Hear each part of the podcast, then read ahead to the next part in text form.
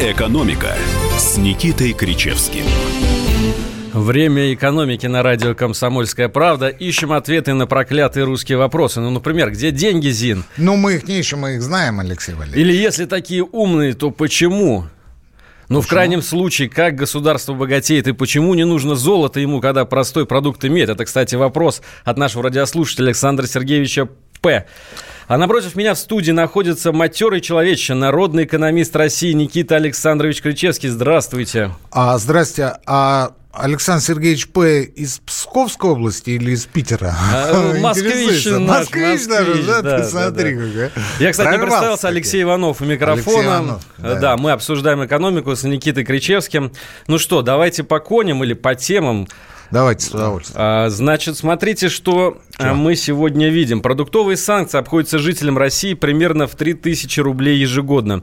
Это ученые российские, не британские ни в коем случае, сравнили цены 5 лет назад и сейчас на основные продукты питания, вот те самые, которые мы импортозамещаем, оказалось, что все достаточно печально. Лишь в трех категориях у нас э, действительно российские продукты смогли заместить импортные, стать де- и, и дешевле они стали. Это свинина на 7% снизились цены, помидоры и курица. Вот. А что подорожало? Подорожало больше всего сливочное масло. Я, кстати, действительно, я каждый раз вздрагиваю у полок со сливочным маслом, глядя на эти страшные цифры. А, Сыр, рыба, молоко, все это подорожало. Вот нормально это, Никита Александрович? Мы как-то Это ужасно. э, импортозамещаемся э, настолько, что 3000 рублей это, как знаете, дополнительный налог заплатить. Алексей Валерьевич, я не очень представляю, зачем, а, собственно, проводилось это исследование, кто был его заказчиком. Почему? Потому что... Агенты Госдепа? Нет, это какие-то э, специалисты пятой колонны внутри России. Ну. Объясню, объясню.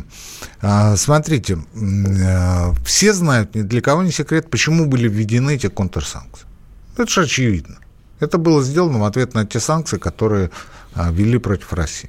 То есть мы ударили их по больному. Нет. Мы ответили так, как мы могли ответить. И мы ответили контрсанкциями, э, причем контрсанкциями, э, которые э,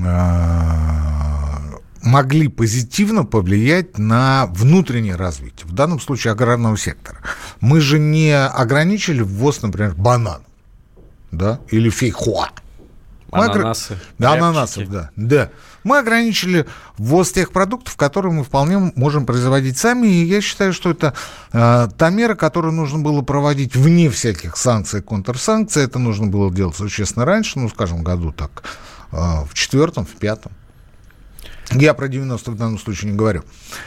А, ввели, ввели. А, развелось ли, э, развивалось ли в э, процессе этих санкций, действия, точнее, контрсанкций, внутреннее, в данном случае, аграрное производство? Да, вне всякого сомнения. Вне всякого сомнения. Другой вопрос.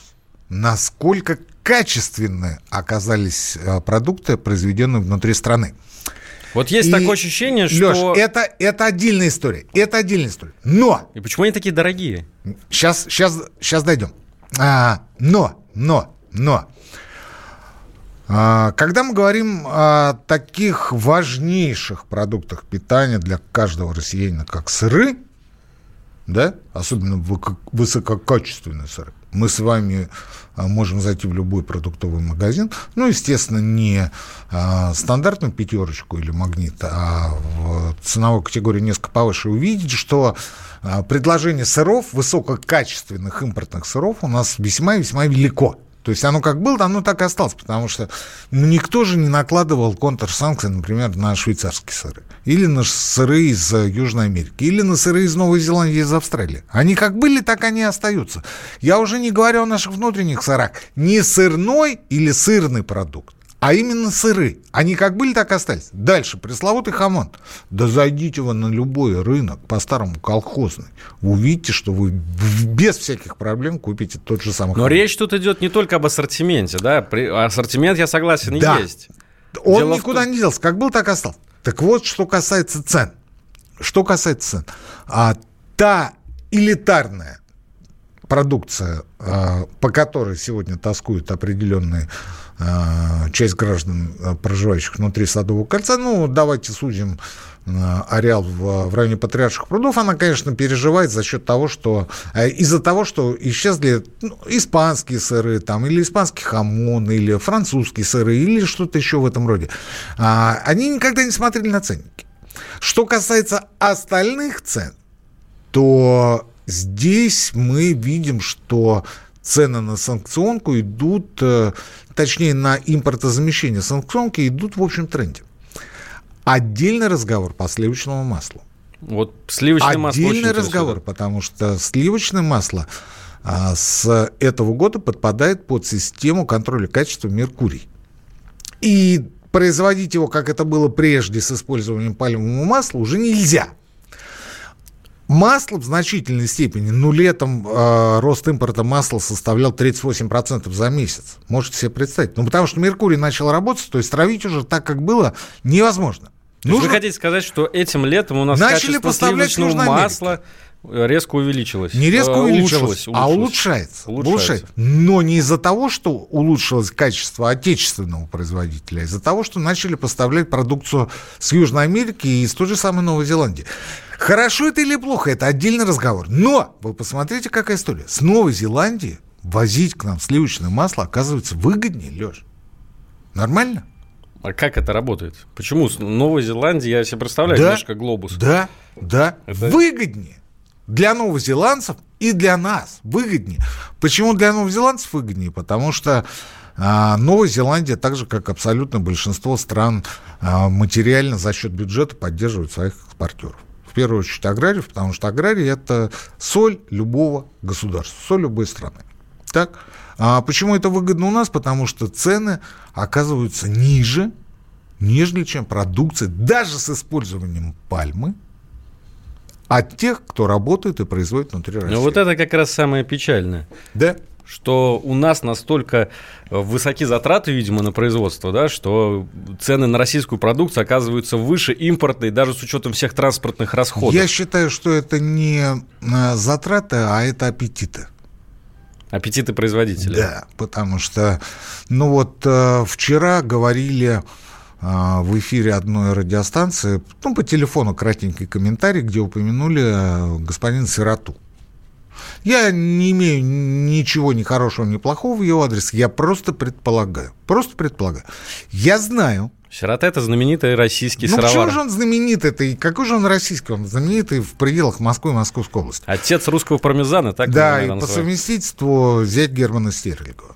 Это не преступление. А, это еще одна строка, еще лыка, еще одна лыка в его биографии. Так вот, я к чему? Я к тому, что все знают, ну, те, кто имеет отношение к экономике аграрной сферы, что для того, чтобы произвести а, килограмм сыра, нужно потратить порядка 10 килограммов молока. У нас в среднем по году в этом году ожидается прирост производства молока в полтора процента. Это данные Минсельхоза. Полтора процента. Около нуля.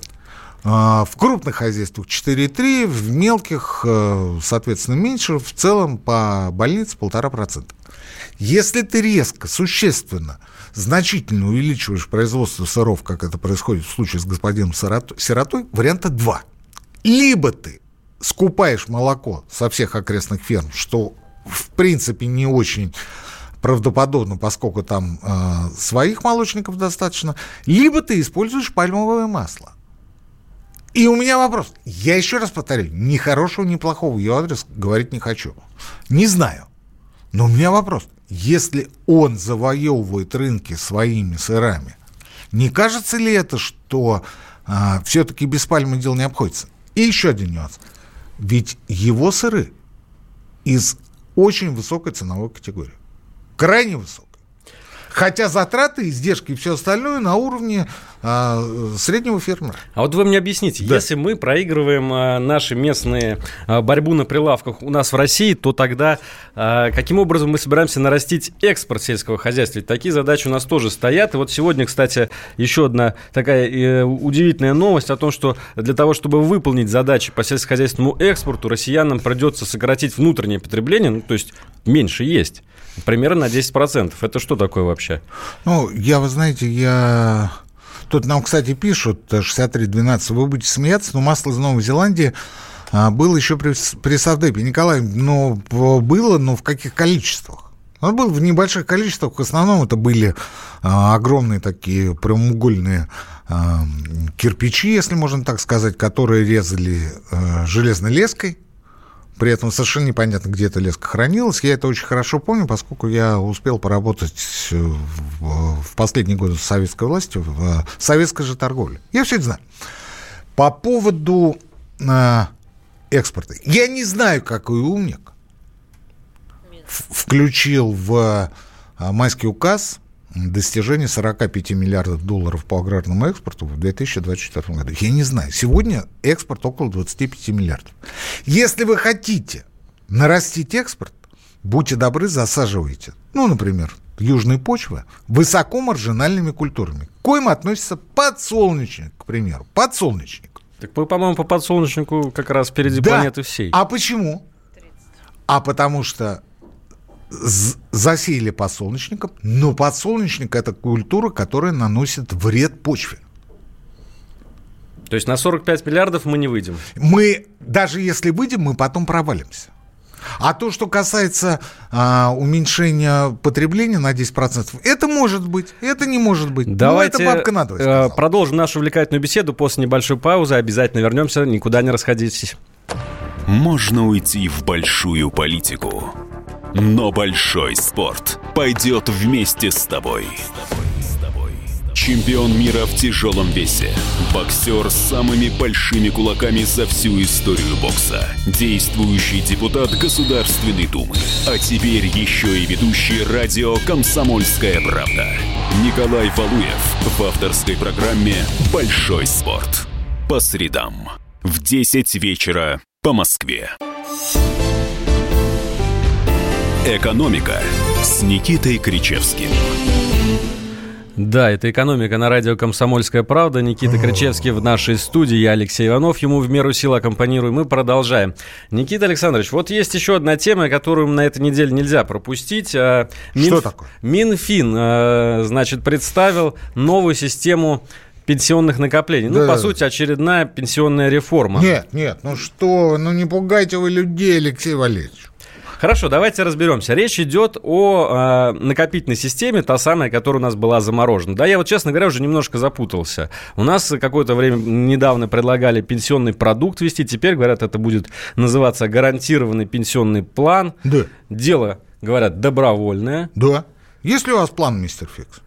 Вот скажите, да. вам нравится то, что предложил Минфин? Наверняка же ознакомились. Нравится, не нравится, товарищи нет.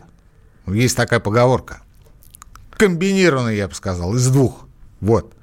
А, теперь, что касается непосредственно... Я бы, кстати, бы спросил у наших слушателей, готовы ли они... Ну, это, подождите, не, не сейчас. Я Давайте два, сначала два слова, посвятим... Два слова. Да, да, да. Вот, вы, вы абсолютно правы. Смотрите. А, сначала была концепция индивидуального пенсионного капитала. Ее начали обсуждать в 2016 году, и делалось это для того, чтобы каким-то образом решить проблему обязательных пенсионных накоплений. Накоплений, которые, на мой взгляд, по большей части разворованы, украдены. Папаша Минц не даст соврать. Тот, который в Лондоне вместе с пенсионными да, деньгами. знаем такого. Из-за которые государство обещалось выплачивать компенсацию один к одному, но без гарантированного или без просто инвестиционного дохода. Один к одному. Ну, нормально. А, камень преткновения был характер вступления в индивидуальный пенсионный капитал. То ли это обязательная система, на чем настаивала госпожа Набиулина, то ли это добровольная система, о чем говорил президент Путин. У каждого была своя правда. В итоге а, ни до чего не договорились, потому что аргументы были адекватные у обеих сторон, и решили все-таки уйти на, на добровольный формат, но сделать это под новой вывеской. То есть это не индивидуальный пенсионный капитал, а гарантированный пенсионный план. Причем сами минфинансы говорят о том, что, а, ну, по большому счету, в проекте закона они только поменяли название. ИПК убрали, поставили ГПП.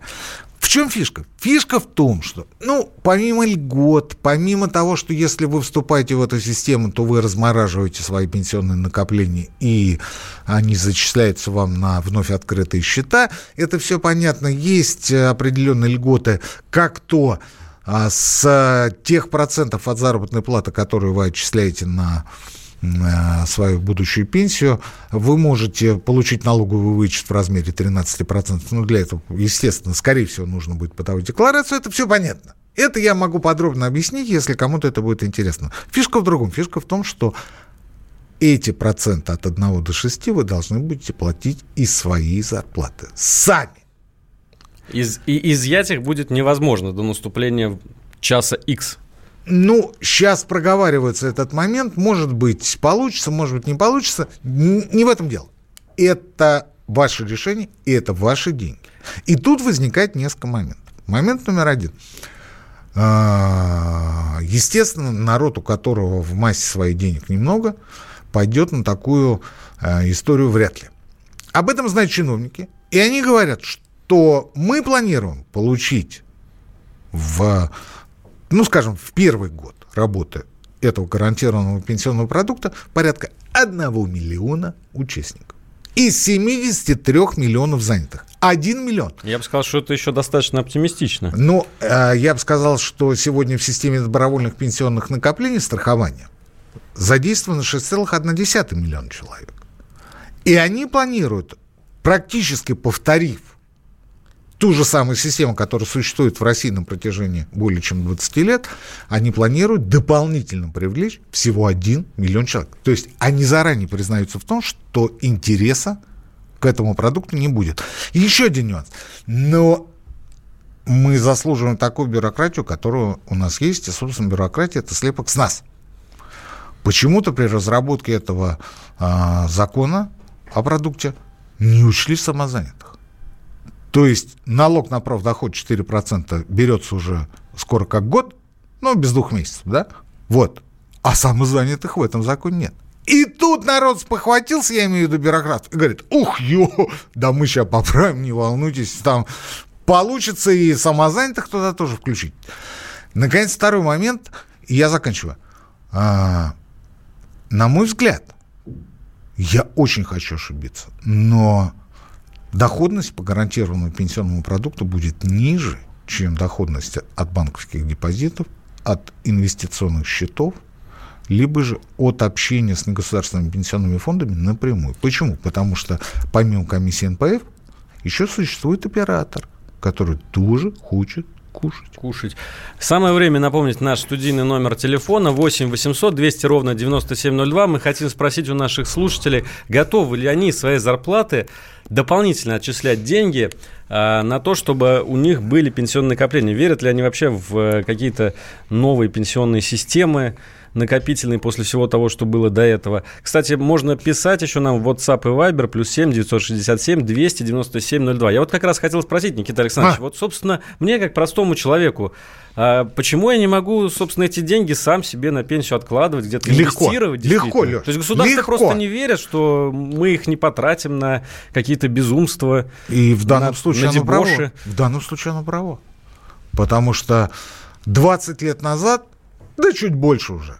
Середина 90-х, ну, каждый первый кричал, отстаньте вы от меня со своими страховыми взносами, я сам себе накоплю на пенсию, я выращу своих детей, они будут прекрасными, они будут меня обеспечивать, и все будет у меня в шоколаде. Мед! Сказка у меня будет, а рассказка, они говорили, да. Чем кончилось? Прошло 20-25 лет, выходят люди говорят, а почему у нас такая маленькая пенсия?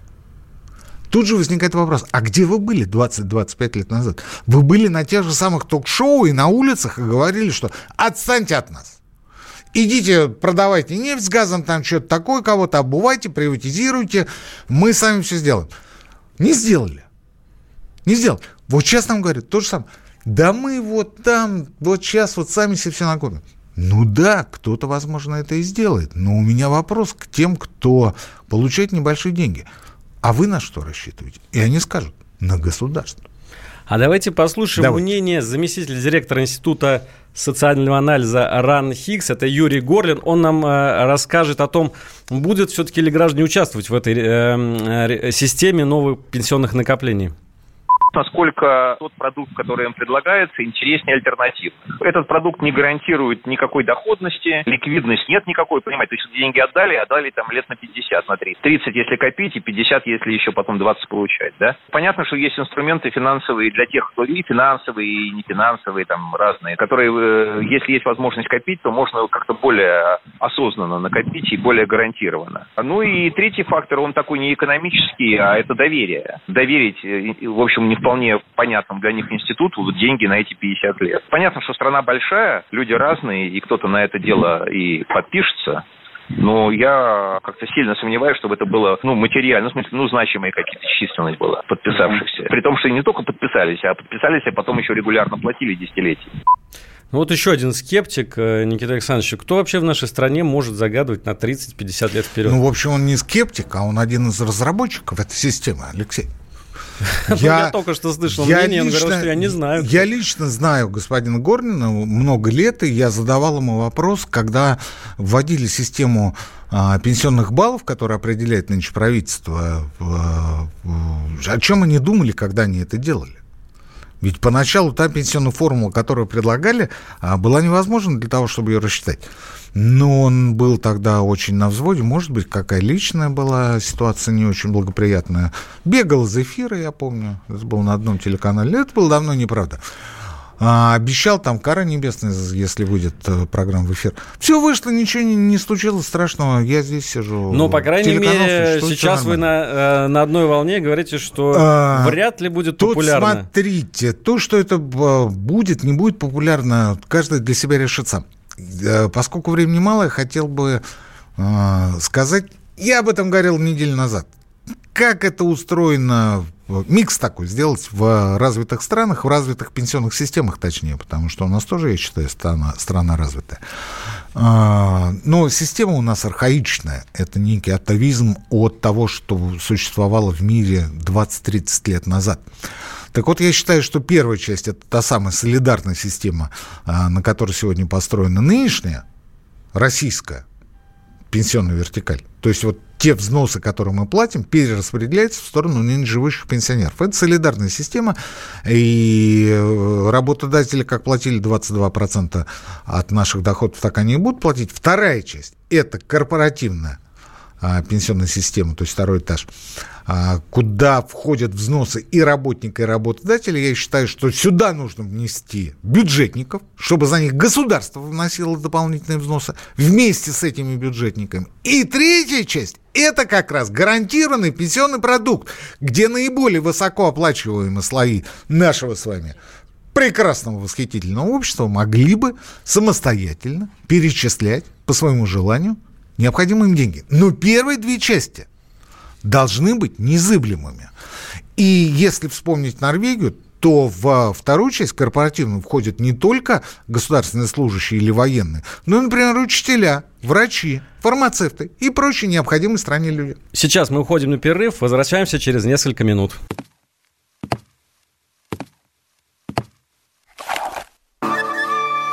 Это была тяжелая неделя хороший. Ребята, давайте жить дружно. Плохой. Понимаете, не признавали у одного кандидата подпись его родного отца. Злой. А вот что у нас в России, вот что у нас в России. Бред, да? Николай Платошкин подводит итоги недели. Каждую пятницу на радио «Комсомольская правда» в 6 вечера по Москве. «Экономика» с Никитой Кричевским. И снова здравствуйте, Никита Кричевский, Алексей Иванов. В эфире радио «Комсомольская правда». Обсуждаем народную экономику. Наш студийный номер телефона 8 800 200 ровно 9702. Сейчас он вам понадобится, дорогие наши слушатели. WhatsApp и Viber плюс 7 967 297 02. Народная экономика, куда уж народнее. Ну, в общем, Алексей Валерьевич, что я могу сказать? Вот сижу и читаю э, сообщения по WhatsApp, телефон вы перед этим объявили. И что-то я ни одного не вижу позитивного отклика на ваш вопрос. А доверяете ли вы, готовы ли сотрудничать, входить в новую пенсионную систему? А, я не могу сказать, хорошо это или плохо. Скорее, это отражает а, существующую реальность. И, а, ну, не дело в конце 2019 года предлагать такой законопроект. Ну, не дело. Потому что если уж вы хотите как-то сдвинуть с мертвой точки э, ситуацию с пенсионными накоплениями, выйти и скажите, ну ладно, вот не тысяча на тысячу, как это было, а тысяча на тысячу только для бюджетников. Тогда, я уверен, количество тех, кто захочет в этой системе участвовать, вырастет сразу на порядок. А для всех остальных гарантия освобождение от подоходного налога и прочие пряники, которые расписаны в проекте закона. Хорошо, для этого нужно, правда, чтобы еще люди разобрались во всех этих нюансах. Я думаю, у многих есть просто аллергия уже на слово пенсионный, э, пенсионная система и так далее, всякие пенсионные инновации. Но давайте перейдем к следующему. Алексей Валерьевич, аллергии нет только на одно слово пенсии. Потому что это деньги. Их мало но они есть. Кстати, сегодня мы узнали, что россияне считают достойной пенсию 40 тысяч рублей. Неплохо. Это тот уровень, сейчас не будем углубляться в расчеты, тот уровень, тот уровень, который должен быть сегодня в стране. Чтобы быть более точным и конкретным, не 40, а 36. 36 тысяч – это та пенсия, которую мы теоретически могли бы платить прямо с 1 января следующего года. Ну, я два месяца беру, пока бюрократия а, сходит на бизнес-ланч, позанимается в фитнесе там и прочее. Ну, то есть вы понимаете, когда у нее будет время для того, чтобы она разработала соответствующие документы. У нас было бы гораздо больше счастливых людей, если бы пенсия в стране составляла 36 тысяч рублей для всех. Средний. Средний, да. Алексей сейчас, сейчас они около 15, да, насколько я помню, средний. Да, плюс-минус. Ну что ж, давайте следующую тему обсудим, пока у нас не закончилось эфирное время. В России могут появиться частные СИЗО. Вот. Частные СИЗО. Вот. Заждались мы, наверное, Да, такого. это то, чего мы все с вами, Алексей Валерьевич, ждали на протяжении всех лет существования Новой России. Частное СИЗО. Даешь частное СИЗО, даешь кусок государственной границы в частные руки. А кому? Там сидеть? Давайте узнаем. Э, значит. С, Коммерсом. с такой инициативой у нас выступил бизнес-омбудсмен по Москве Татьяна Минеева. Да. Поддержал бизнес-омбудсмен а, Российской Федерации Борис Титов. В общем, а, действительно, для коммерсантов, для бизнесменов, а, э, сами же бизнесмены готовы построить частный СИЗО. Разумеется, да? они будут более комфортабельными. Там наверняка не будут подавать баланду. Наверняка там не будет э, вшивых матрасов и ржавых кровати. Я не знаю, как сейчас это выглядит. Э, Бог миловал, не попадал э, в СИЗО. Ну, в общем, от суммы это... от тюрьмы, Алексей Валерьевич, но я вас успокою, баланду не подают. И вшей в матрасах тоже нет. По крайней Тогда мере... чего, так... же, чего же им не хватает-то? Вкусной, здоровой пищи, к которой они привыкли на воле. А также, а также изоляции от обычных нарушителей, преступников, хулиганов – которые якобы будут вымогать у них деньги и дополнительно щипать их а, нежные души, Алексей Валерьевич. Вот нам а, в Вайбере пишут, нашли здесь Пабло Эскобар, и тю, тюрьмы им свои подавай, это Дэйв Аспиликуэта, а, нам такой слушатель, а, да. действительно помните, да, наверное, у Пабло Эскобара была своя частная тюрьма, в которой он сидел, он же сам ее себе и построил. Это такой известный колумбийский бизнесмен. Я бы даже сказал наркобарон. Вот вы сразу все Ну, Алексей, ну ладно, ну извините, ну я старый. Могли подмигнуть мне, сказать, Никита, ну мал, что это уже, бизнесмен он был на самом деле. А, собственно, да. Но смотрите, у э, бизнес-сообщества есть свои аргументы. Давайте я в отсутствии, э, скажем, у нас бизнес-омбудсменов э, в эфире их и выскажу. Давайте. Они говорят о том, что очень многие бизнесмены, коммерсанты сидят не совсем обоснованно в результате, скажем так, хозяйственных споров. Ну, действительно, такая проблема у нас озвучивается, две силы сталкиваются, и одна из них в итоге оказывается в СИЗО. Потом, кстати, очень часто выпускают либо на домашний арест, либо э, дают какой-то, может быть, даже условный срок ага. этим бизнесменам. Вот. А они сидят, потому что по таким соусам у них отжимают бизнес. Ой, ой, ой, И вот ой, они ой. теперь говорят, что ну хотя бы, хотя бы раз уж вы нас э, таким образом изолируете из э, всех этих бизнес-споров, давайте мы хотя бы создадим э, приличные условия для содержания, что, чтобы нам действительно в этой криминальной среде не вариться рядом с э, настоящими уголовниками, с настоящими там наркоманами. Ну, другие-то сидят у нас исключительно по делу. Мы исходим из этого, Алексей Валерьевич. Это только бизнесмены у нас несправедливо томятся в застенках, а другие-то все поголовно. Ах, вот вы сейчас классовую ненависть, да, пытаетесь Нет, ну что, такого... я наоборот подвигаю вас к мысли о том, что перед законом все равны. И если у Фемиды а, есть ошибки и недочеты, то это проблема общая. Но она касается далеко не только бизнесменов, она касается очень многих. Я вам скажу, а, вот у меня есть такой телеграм-канал мой, антискрепа. Читаем, и, читаем. Да, и я в понедельник а, провел в антискрепе опрос. Буквально на несколько часов. Проголосовал 2000, 2009 человек. А, поддерживаете ли вы создание частных СИЗО в России? Ну, 2009 человек, у, у меня контингент, насколько я понимаю, это чиновники, коммерсанты, предприниматели, политологи. То есть публика в целом а, Культурная. Да.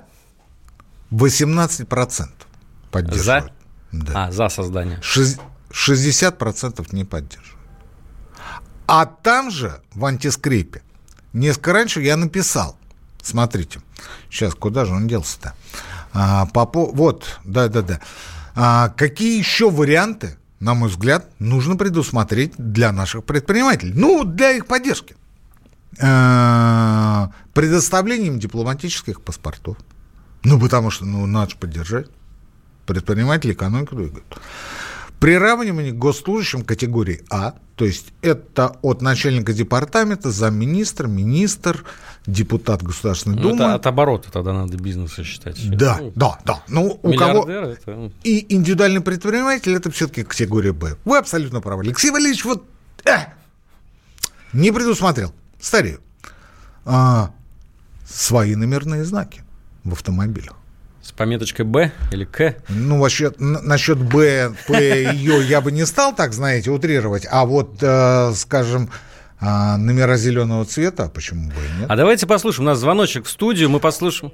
Вот Андрей, Андрей, Андрей из Москвы. Алексей Валерьевич, Попросите да. народ э, предложить свои варианты. А вы можете сами...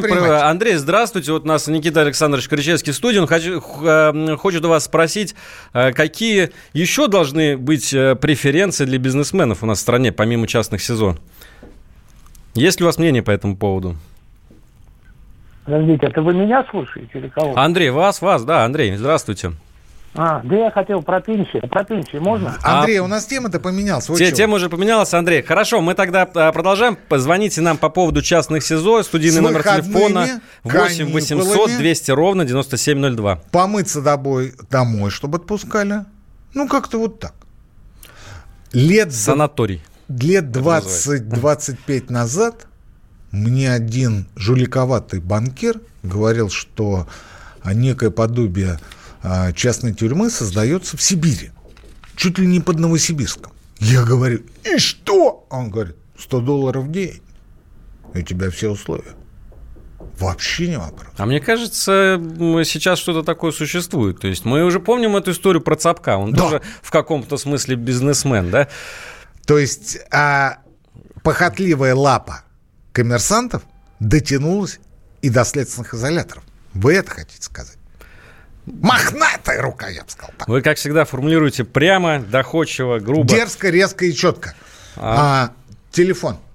Телефон Может, 8 800 200 ровно 9702. Но смотрите, а, что касается частных СИЗО, может быть, в этом ничего плохого нет, потому что они понастроят частных СИЗО по всей стране, и потом э, все остальные э, простые смертные, так сказать, тоже будут э, в эти СИЗО постепенно переводиться. Нам же нужно менять как-то вот эти наши старые бутырки и Лефортово на ну, современные. Насчет, ну, насчет бутырки я бы попросил, сейчас обидно было. Обидно? Да, я Вы там, как патриот я там бутырки? недалеко, я, я патриот, потому что я недалеко от бутырки прожил 5 лет, я вам должен сказать, что сама все бутырка, так, в которой содержался Пугачев, это старинное трехэтажное здание, которое больше а, подходит для музея, нежели чем для тюрьмы. Там ну, стоит пускай новый, там будет музей. новый желтый корпус, который видно, если вы по Новой Лесной улице в Москве едете, смотрите направо, или если едете к Лесной улице, то он слева виден. Так что там все нормально. Лефортово так это вообще образцовая тюрьма.